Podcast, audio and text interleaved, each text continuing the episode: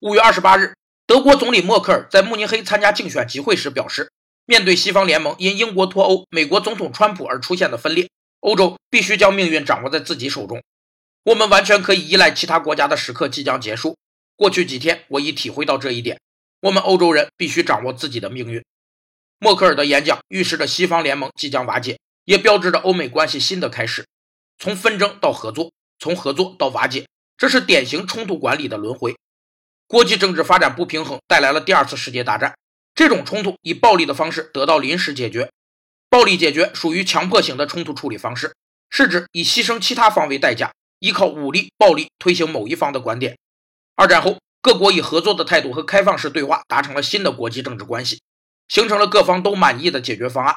这就是合作的冲突处理方式。合作开始有时，也结束有期。